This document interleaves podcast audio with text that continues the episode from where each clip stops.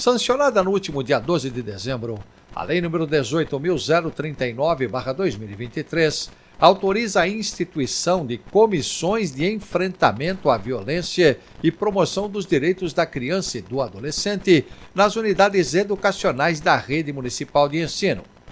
Proposta pelo vereador Eliseu Gabriel, do PSB, ela visa garantir proteção integral à criança e ao adolescente, além de capacitar a comunidade escolar para a identificação, prevenção, acolhimento e encaminhamento dos casos de violência.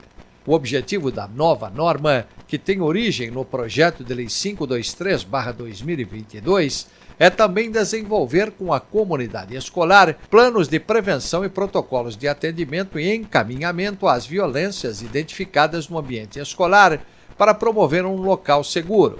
De acordo com a lei, a comissão será composta pelo diretor da escola, responsável por coordenar as ações do grupo, assistentes de diretor e coordenadores pedagógicos.